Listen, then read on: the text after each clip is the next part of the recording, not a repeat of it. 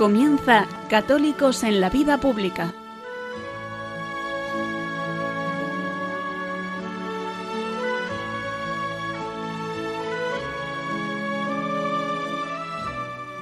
Un espacio dirigido en Radio María por Luis Zayas.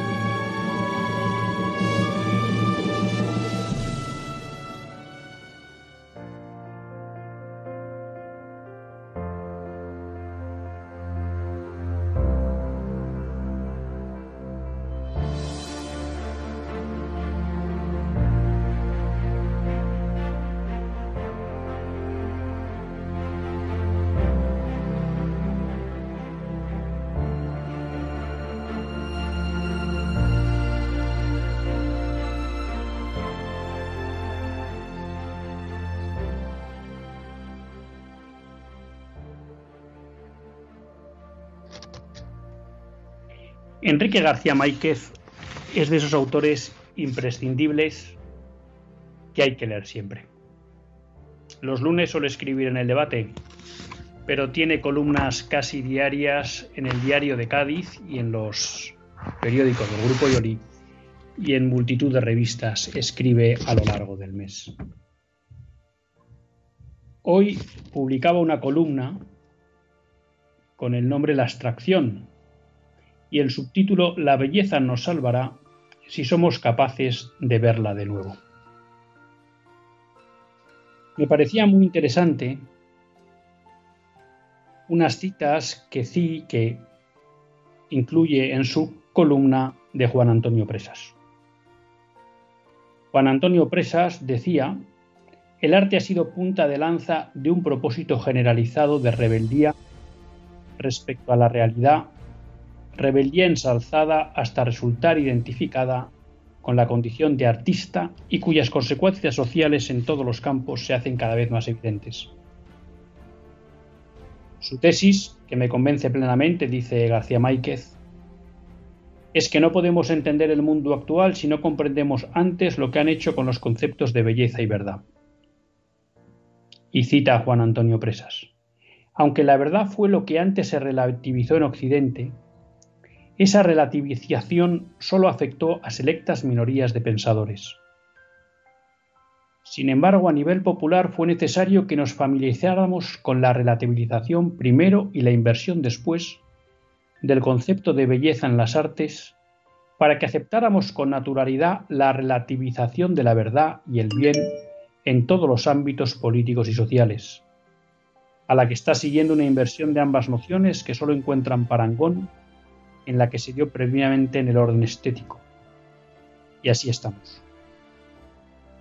Me parece muy lúcida esta cita que hace Enrique García Máquez y he de reconocer que me parece brillante y certera el comentario o el análisis que hace Juan Antonio Presas. Juan Antonio Presas nos explica cómo la relativización de la verdad en Occidente se hizo universal gracias a que anteriormente se destruyó el concepto de belleza.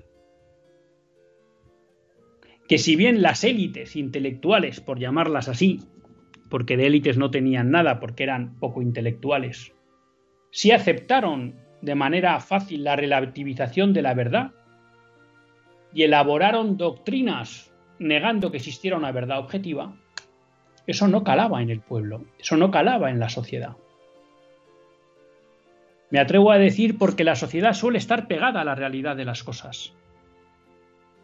Y los hombres de mundo, los hombres de sentido común, los hombres normales, son perfectamente conscientes de que hay una verdad. Y que cuando uno contraviene leyes que están en la naturaleza de las cosas, las cosas van mal porque ese hombre de sentido común, ese hombre común, se está pegando todos los días con la realidad y sabe que no la puede manejar a su antojo. Por eso que venga un intelectualoide y le diga, ah, la verdad no existe, pues en el fondo le hace reír. Pero Juan Antonio Presas nos explica cómo ha sido posible que ese hombre común, ese hombre que todos los días se enfrenta con la realidad, haya acabado adoptando el dogma relativista de la modernidad. Y dice, el caballo de Troya fue invertir el concepto de belleza. ¿Cuántas veces habrán oído ustedes de que no existe un canon de la belleza? ¿Cuántas veces ustedes habrán oído que arte es lo que hace cualquier persona, cualquier autor? ¿Cuántas veces habrán oído que en el arte no hay normas ni leyes? Que todo puede ser una obra de arte. Incluso hemos visto obras de artes que incluían defecaciones de personas. Es más, podemos decir que hoy en el arte lo que predomina posiblemente es la fealdad con respecto de los autores, lo desordenado, lo no armónico.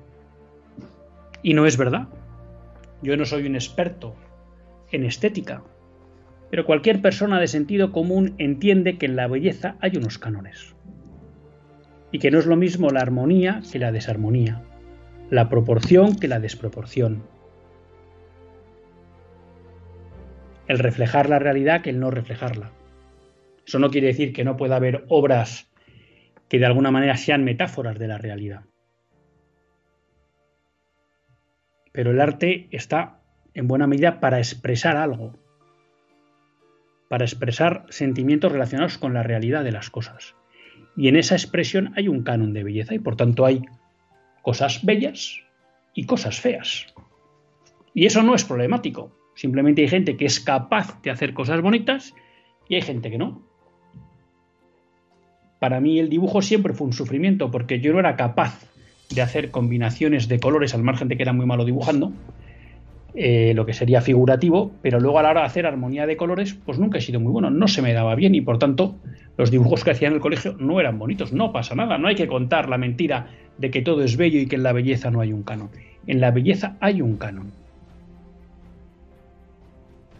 Ahora, la modernidad se ha empeñado en decirnos que no hay un canon de la belleza, que la belleza es relativa.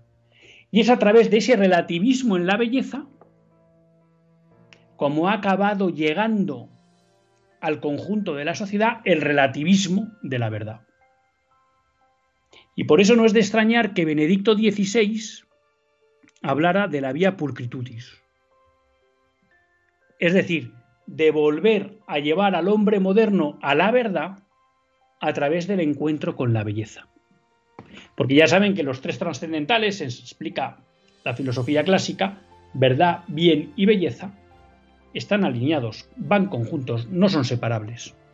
Por tanto, cuando uno descubre la belleza de una cosa, es que está descubriendo que es verdadera y que es buena.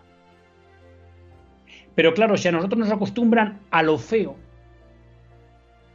de alguna manera nos están acostumbrando a lo mentiroso, a lo falso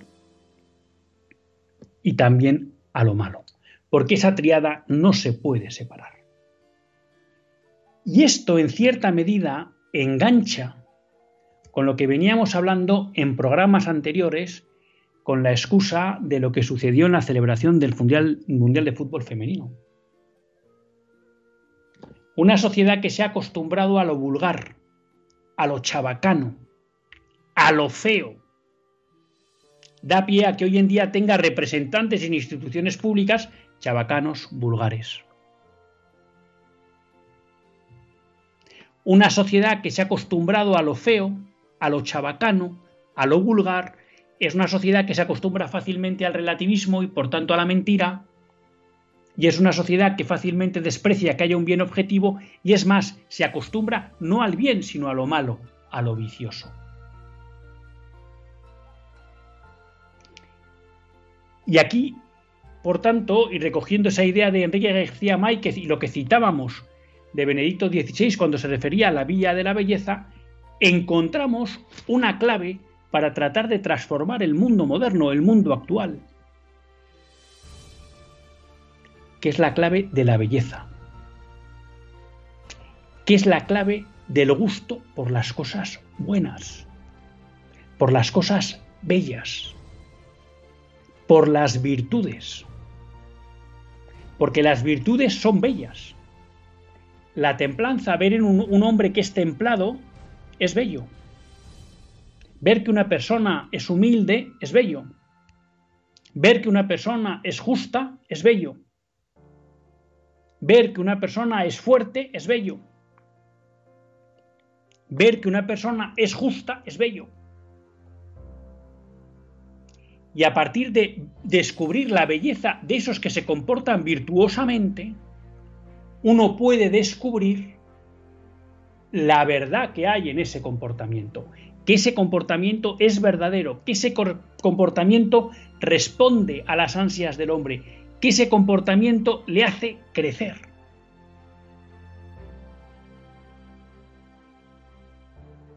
Y creo que hay dos ámbitos donde especialmente los cristianos, los católicos, las personas de sentido común, podemos demostrar o mostrar la belleza de nuestra forma de vida.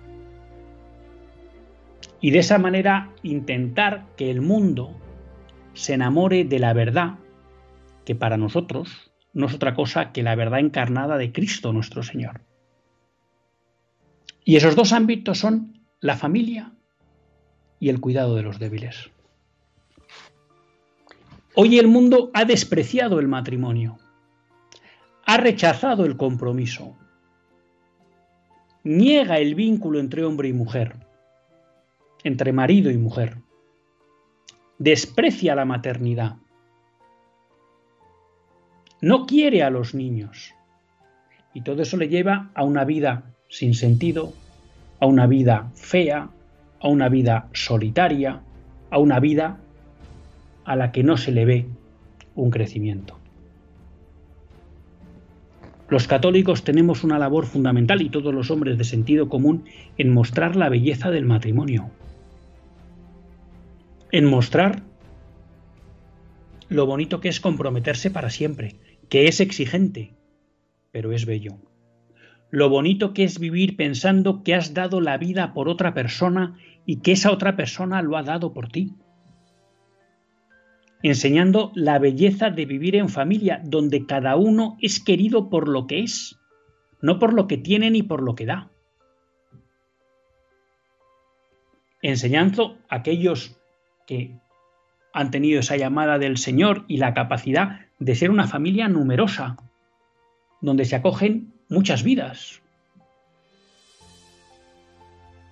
Mostrando también la exigencia, pero la belleza de haber aceptado que nazcan personas que venían con discapacidades o con limitaciones, porque hoy la ciencia nos permite saberlo antes de tiempo. Ahí hay una clave en que si mostramos la belleza de la vida en familia, podemos atraer a muchas personas que hoy, fruto del ambiente en el que vivimos, han rechazado esa verdad. Y ojo, mostrar la belleza de algo no quiere decir ocultar su exigencia. Nada que merece la pena en este mundo no exige. Todo lo que merece la pena exige. Y piensen sin ustedes en un opositor, en un deportista que quiere llegar a la élite. En todo lo que es bueno o valioso hay exigencia. Y el segundo ámbito donde creo que los católicos podemos mostrar a través de la belleza una gran verdad de hoy que es la dignidad de toda vida, es en el ámbito del cuidado de los más débiles.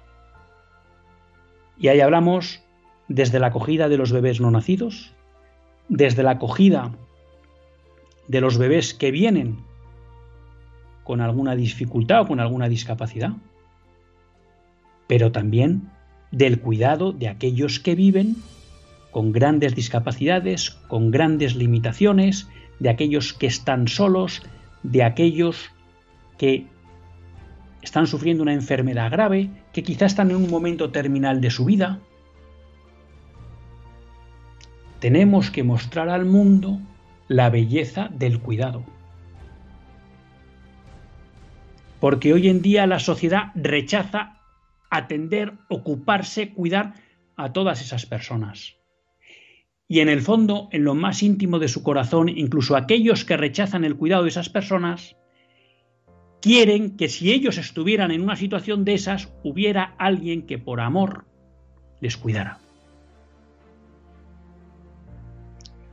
Mostrar la belleza de cuidar del débil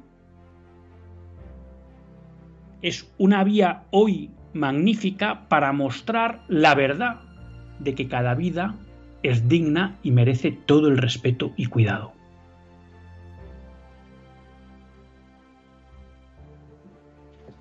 A través de la belleza podemos llegar a la verdad.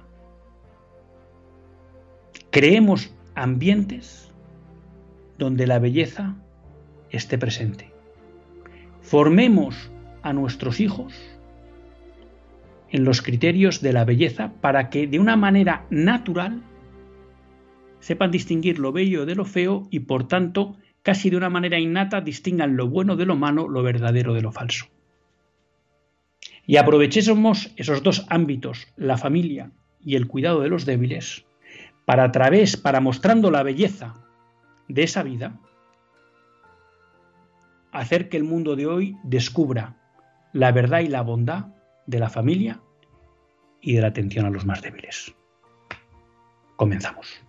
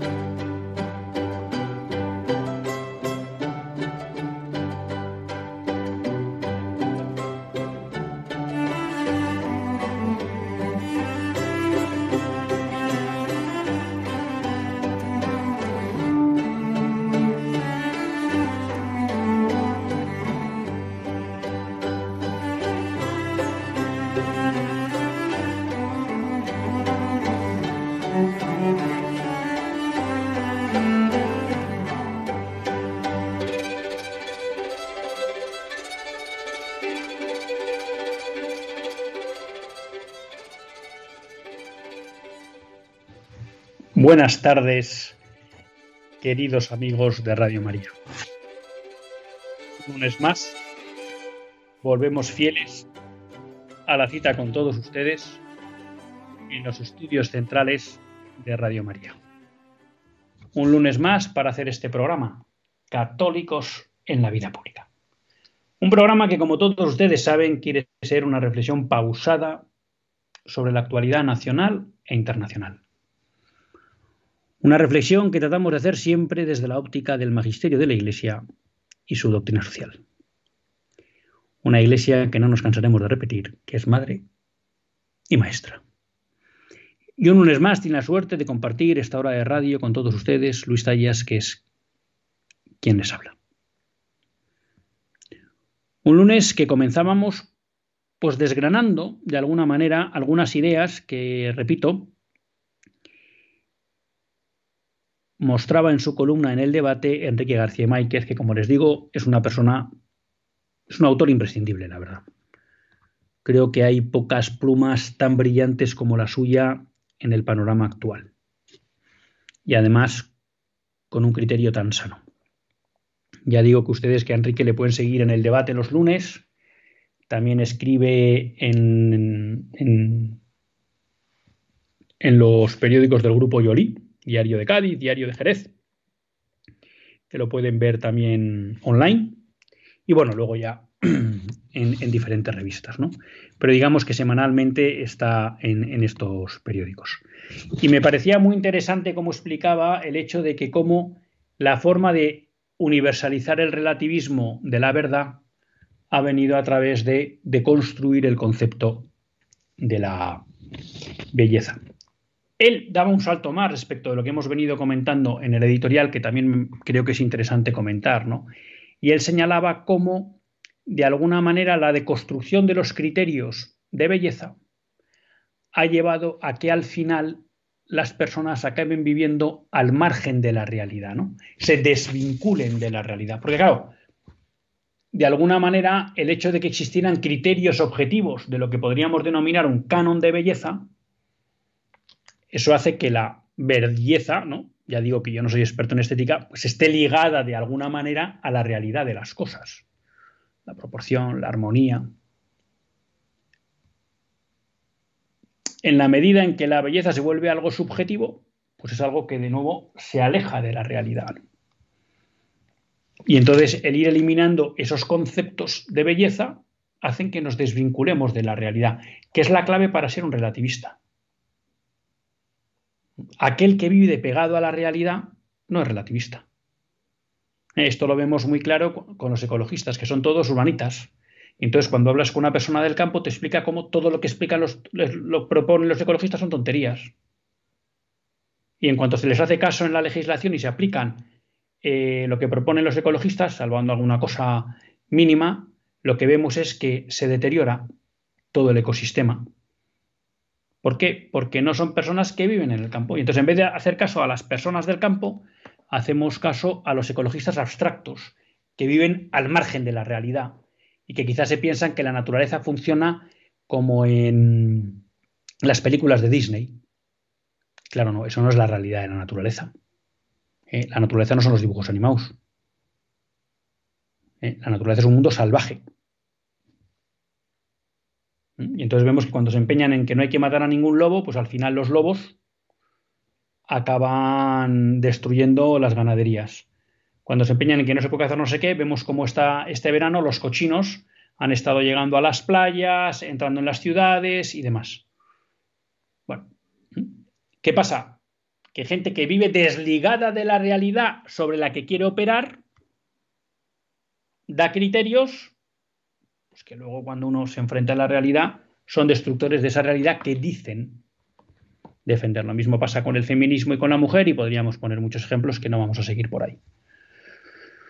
Pero para Enrique García Máquez, estas reflexiones que hacía Juan Antonio Presas le servía para entender dos cosas que actualmente vivimos en la política. Y es la permanente contradicción de nuestros políticos, que ellos les llaman cambio de opinión, pero que García Máquez interpreta como haber cancelado el principio de no contradicción, que es un principio básico de la lógica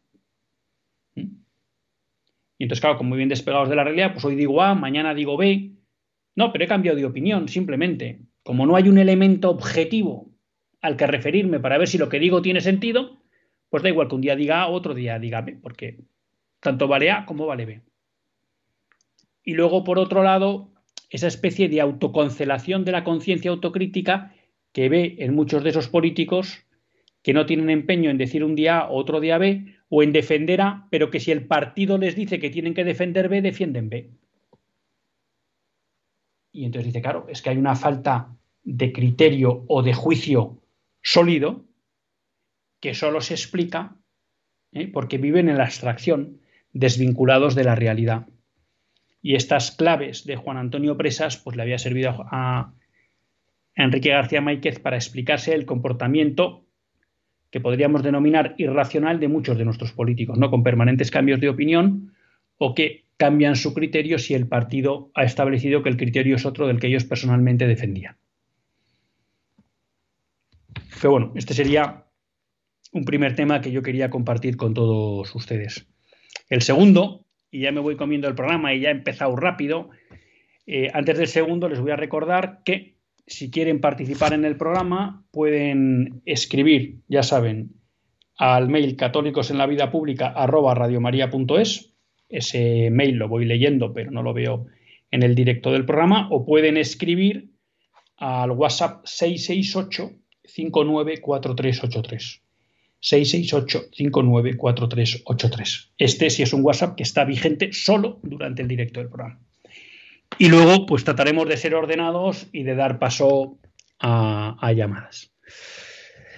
Eh, relacionado, la verdad, con esta cuestión sobre la belleza y la verdad, quería pues comentar yo con ustedes otra polémica que se ha montado eh, esta semana pasada en relación con unos WhatsApps de unos alumnos de la Universidad de La Rioja, en la que parece, no parece, en la que, según han publicado, eh, había manifestaciones soeces, era un WhatsApp, parece ser de varones, en la que se hacían, no sé si serían todos varones, pero parece que eran varones, en el que, porque por lo que he podido ver en el WhatsApp, en la lista del WhatsApp, estaban identificados como alumno 1, 2, 3, 4, o sea que no había nombres, pero bueno, se vertían comentarios soeces sobre eh, las mujeres. Típicos comentarios sexuales de mal gusto. Claro, y a partir de aquí, pues se ha vuelto a montar un pollo. ¿No? Porque esto, claro, esto le sirve al feminismo para alimentar el discurso de que existe un machismo estructural. Y que por tanto, como hay un machismo estructural, es necesario profundizar en todas estas políticas eh, supuestamente de defensa de la mujer y contra lo que llaman la violencia de género. Que ya saben que es un concepto falso y que en este programa no aceptamos. Y entonces, ha empezado de nuevo, ¿no? La pisonadora ideológica y han cogido este caso, igual que cogieron toda la cuestión que ha pasado, que me parece más grave que, los comentarios en el, con las actuaciones desafortunadas de Luis, de Luis Rubiales. ¿no? Se ha politizado esa situación que, como dijimos aquí, era indecente y vulgar y exigía una dimisión pero no empezar a, judicializar esta cuestión. Bueno, pues aquí tenemos que decir y nos que querríamos apuntar con ustedes algunas cuestiones. ¿no? De nuevo, estos comportamientos en el fondo son inaceptables y por tanto son rechazables. Porque de nuevo son vulgares, son sueces, son bárbaros. No corresponden a la dignidad con que debe comportarse un varón al referirse a las mujeres y además no tiene en cuenta la dignidad que merecen las mujeres. Y desde ese punto de vista son rechazables. Ahora, volvemos a lo de siempre. De ahí a tratar de hacer de esto una cuestión política e ideológica, pues creo que hay un grado importante, un salto importante que no hay que dar. Pero dicho o dejada la premisa, o establecida la premisa, mejor dicho, de que estos comentarios son inaceptables, sí me gustaría ahondar en alguna cuestión. En primer lugar, nos estamos empezando a acostumbrar a que se viola el derecho a la privacidad. ¿Qué es esto de que se hacen públicos comentarios de WhatsApp? Pero este es uno de los problemas que tenemos con la sociedad tecnológica en la que vivimos. Y es que, aunque creemos que no, todo está a disposición de todos y muchas veces se viola nuestra privacidad. Esto es un argumento desde mi punto de vista suficiente para que tengamos muchísimo cuidado a la hora de dejar móviles y actuar en redes sociales a los menores de edad. Estoy diciendo menores de edad, no adolescentes, a los menores de edad, menores de 18.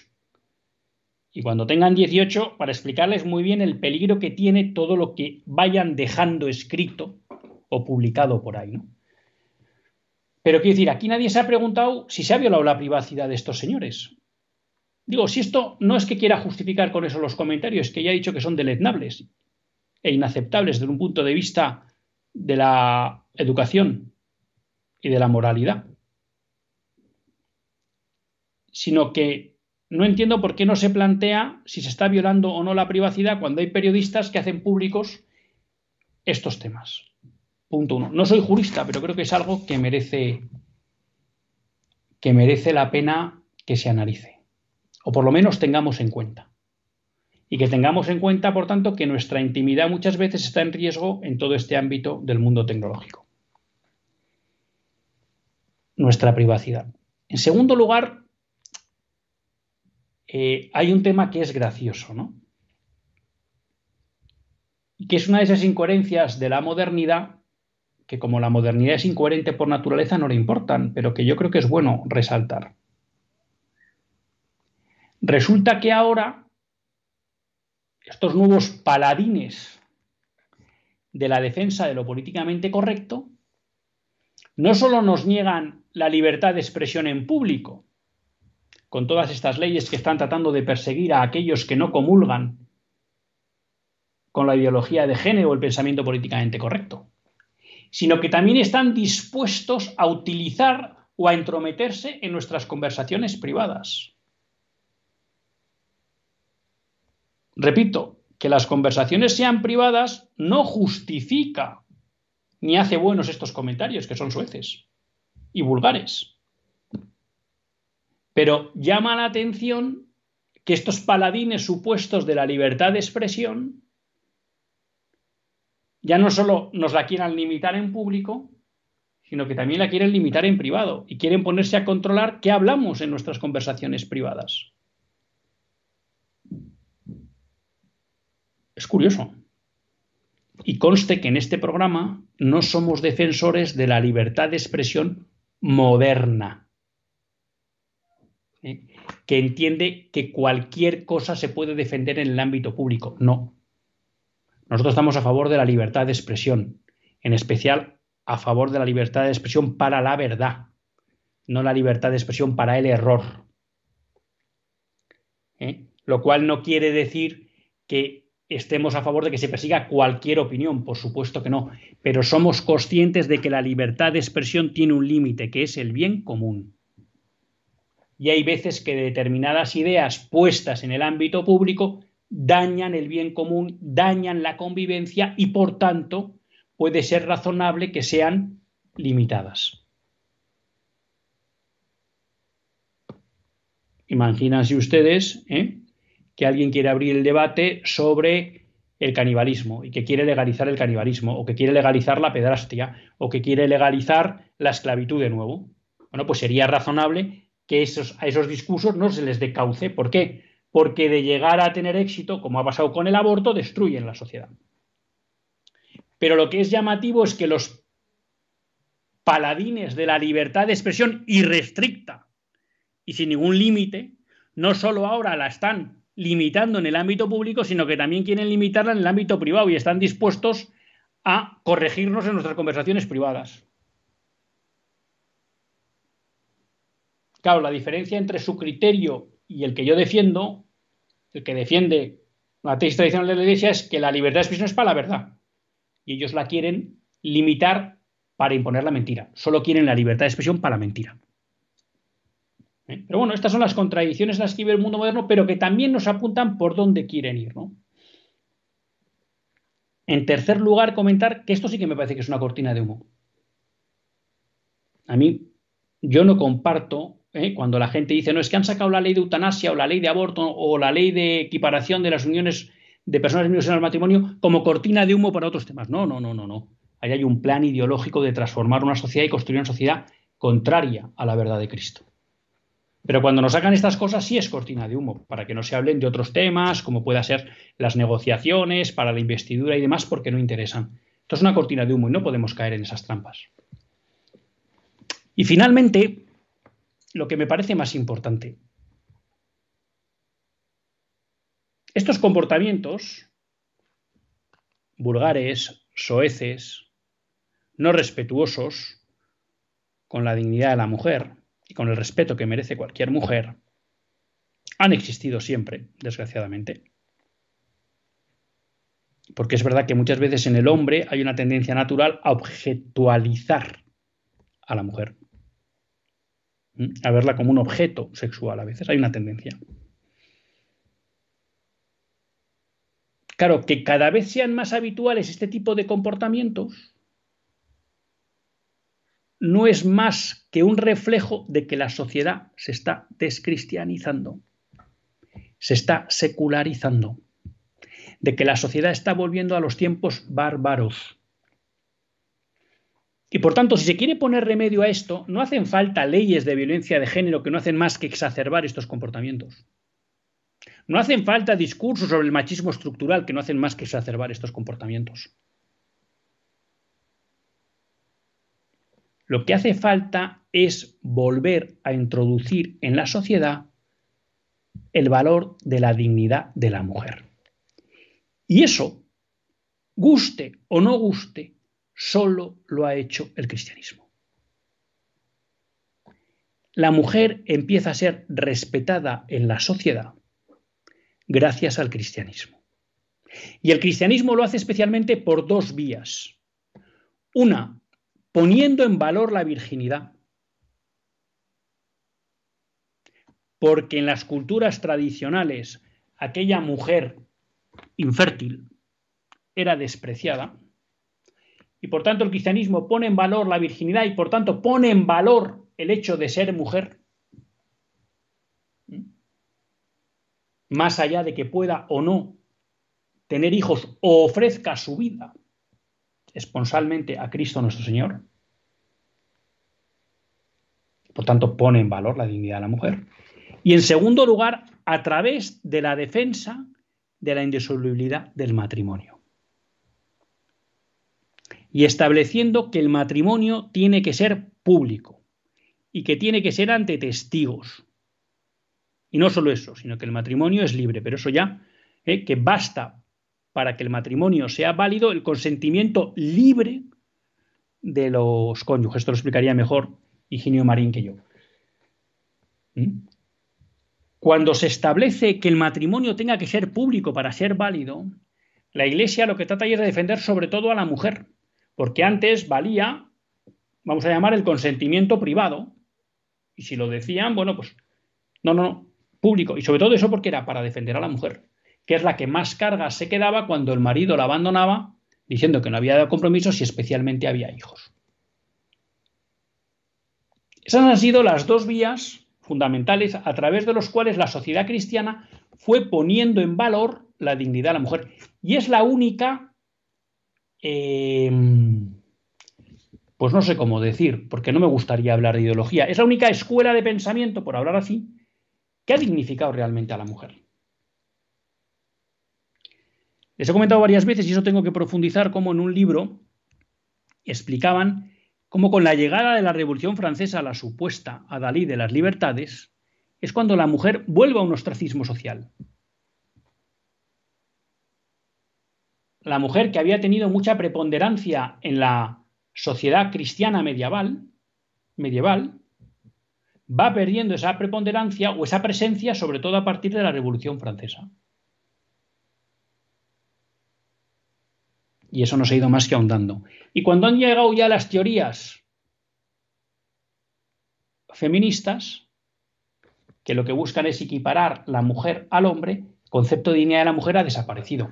Al punto de hoy que ya feministas radicales que han abundado o han allanado ese camino, ahora llegan al punto de decir, bueno, si ustedes con las teorías transexuales se han cargado el concepto de mujer con la ideología de género, entonces ¿Qué hemos hecho las feministas durante este tiempo? Bueno, pues allanar el camino a que desaparezca lo que es la mujer.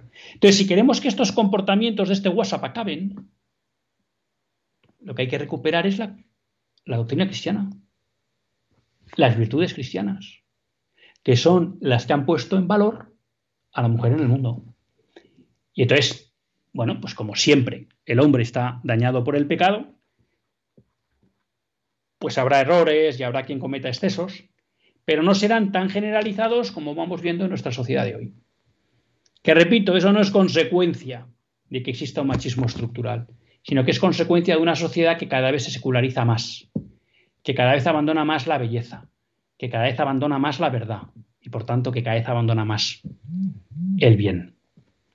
Vamos a hacer una breve pausa. Aprovechamos para recopilar un poco ideas y continuamos en el programa y les daremos paso al teléfono por si quisieran intervenir.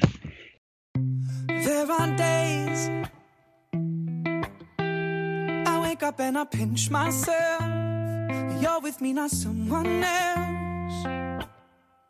And I'm scared, yeah, I'm still scared. That is all a dream. Cause you still look perfect as days go by. Even the worst ones, you make me smile world if it gave us time. Cause when you love someone, you open up your heart. When you love someone, you make room. If you love someone and you're not afraid to lose them, you probably never loved someone like I never loved someone like I do. When you say you love the way I make you feel, everything becomes so real. Don't be scared, no, don't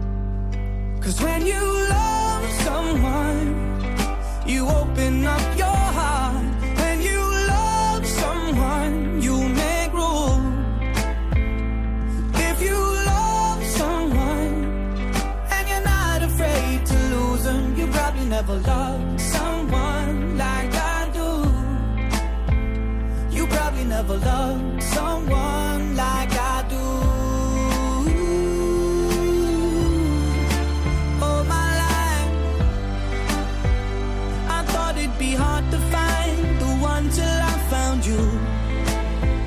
And I find it bittersweet. Cause you gave me something to lose. But when you love someone, you open up your heart. When you love someone,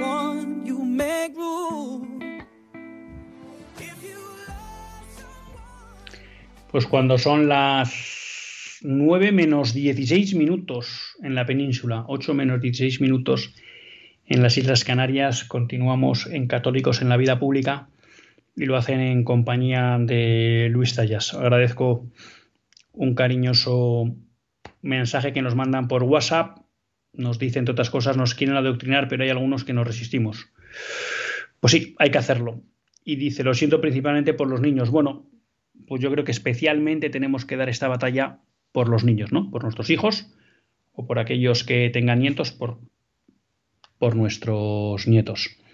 Les decía que íbamos a dar paso al teléfono. Aquellos que quieran participar en el programa lo pueden hacer llamando al 91 005 9419 91 005 9419 y bueno, pues si se animan, fenomenal. Y si no, pues tengo aquí algunas noticias que pues quiero compartir con todos ustedes. La primera triste, ¿no? Hay una joven de 19 años al que el servicio de salud y la justicia británica quieren muerta, aunque reafirma su intención de vivir. Me he encontrado atrapada en un sistema médico ilegal regido por un paternalismo tóxico que me ha condenado por querer vivir. Entonces parece que le están impidiendo viajar a Canadá para recibir un tratamiento experimental. Bueno, pues aquí vemos, ¿no? Eh, esta noticia la tiene en Infocatólica.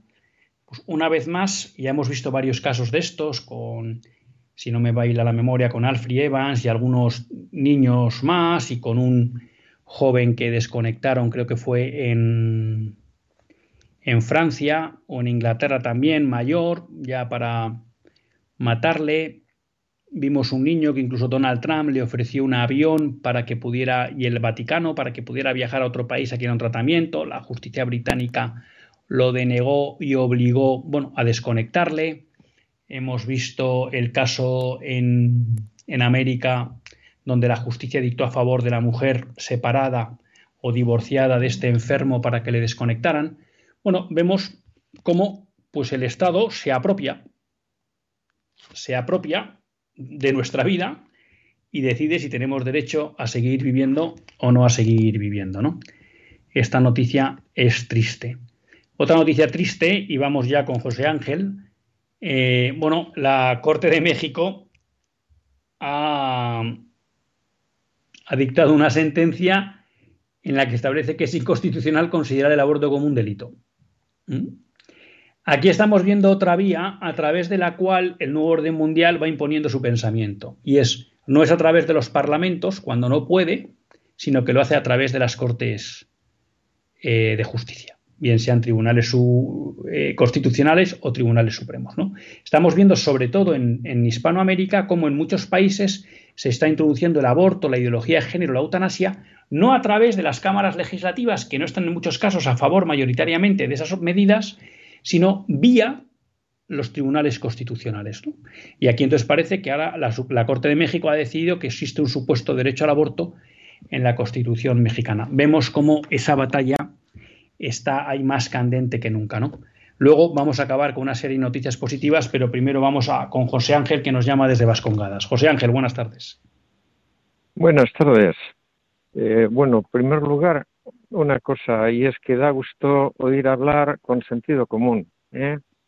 Y, pues se lo agradezco. el, y es, el, le firmo de, de pe a pa todo lo que ha dicho. Segunda cosa, una cosa muy importante que, que tenemos que nunca olvidar, y es otro comentario que ha hecho sobre la importancia de tener, de no olvidar el principio de no contradicción.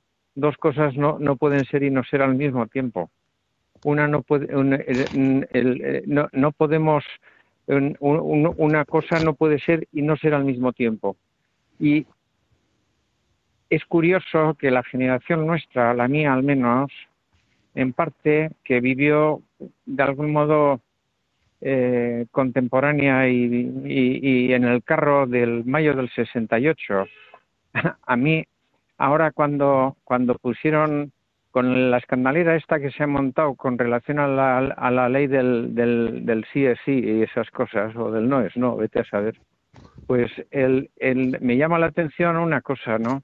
Y es que cómo surge el mayo del, del 68. El mayo del 68 surge porque Daniel Cohn-Bendit eh, exigía el derecho a poder entrar en el, dormi en el dormitorio de las chicas. ¿eh? Y al mismo tiempo, como le decían que no, el, lema era prohibido prohibir. Prohibido prohibir.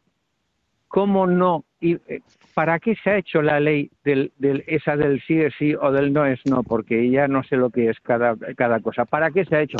Naturalmente, si yo tengo un derecho, como pretenden ellos, a poderme meter en el dormitorio de cualquier mujer o a poder hacer con ellas lo que quiera, hombre, que no me lleven a la cárcel. Na, na, naturalmente.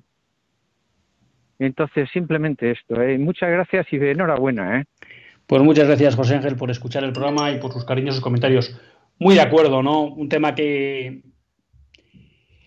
que ha destruido nuestra sociedad es que de una manera eh, insólita e incomprensible, salvo como explicábamos al principio, que por otras vías nos hayan hecho caer efectivamente en aceptar el principio, en, aceptar que desaparezca el principio de no contradicción, ¿no?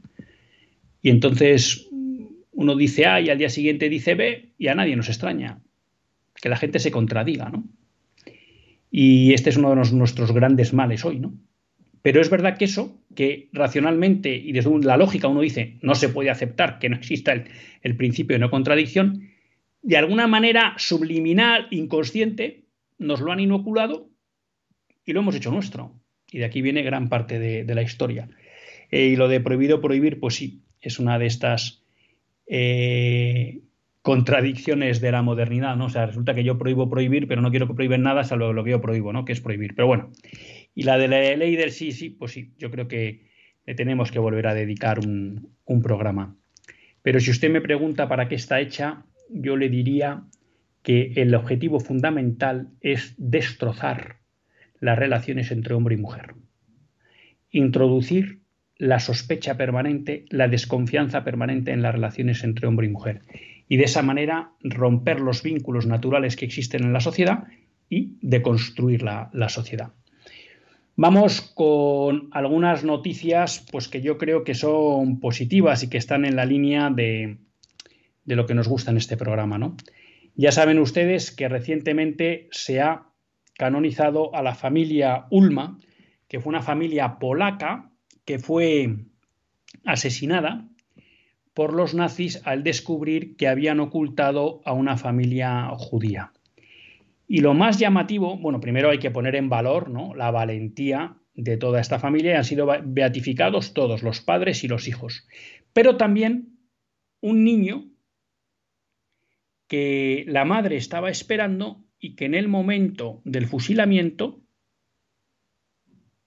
ah, nació. En el momento de la masacre, porque se ha generado una cierta polémica de si se estaba beatificando a un niño no nacido, no, bueno, pues el, dicasterio de la causa de los, santos, esto también lo pueden leer en Info Católica, explicó que la señora Ulma estaba a los siete meses de gestación, que en el momento del martirio que estaba sufriendo el niño nació y que por tanto, como está nacido, la Iglesia considera que hay que incluirla en el en, como un mártir y por tanto beato porque el martirio de sus padres fue su bautismo de sangre, ¿no? Bueno, pues aquí vemos también una vez más cómo la Iglesia, ¿no? reconoce la dignidad de las personas eh, de los bebés en gestación, que en este caso nació. Y claro, la pregunta es, oiga, si cuando con siete meses ha nacido ya tiene esa dignidad, pues también la tiene cuando está no nacida.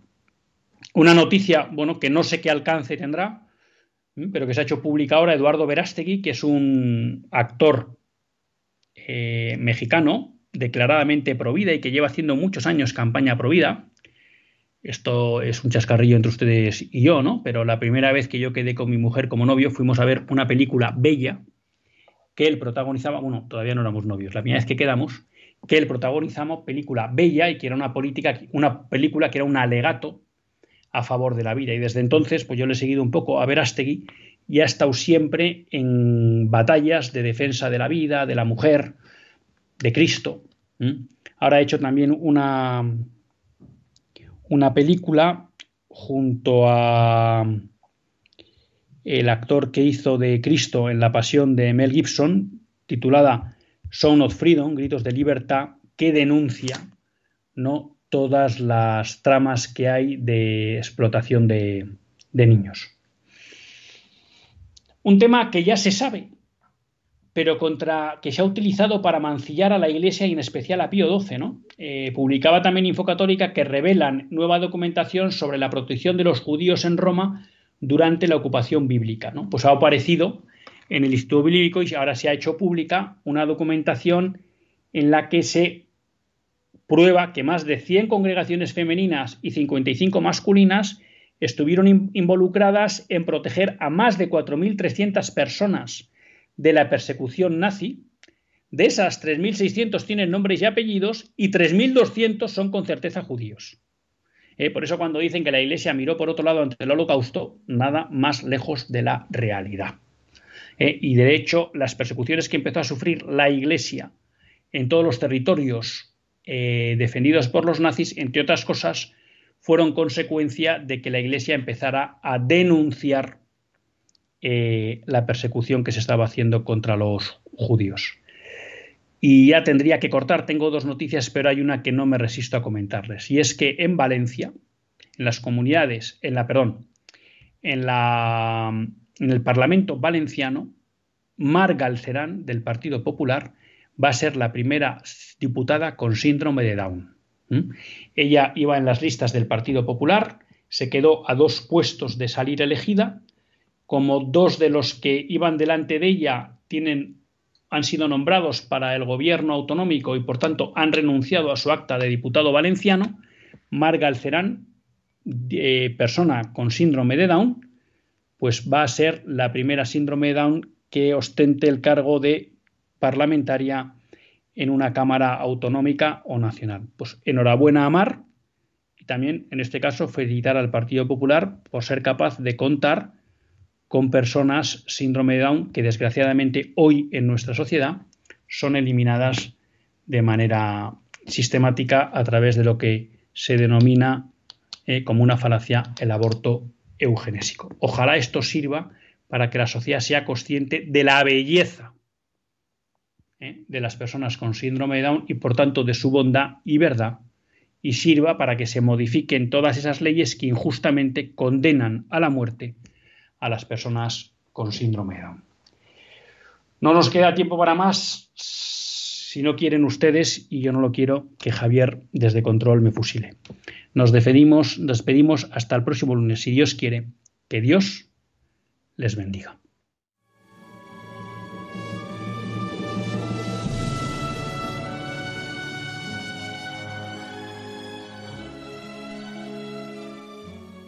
Así concluye Católicos en la Vida Pública, un programa que dirige Luis Zayas.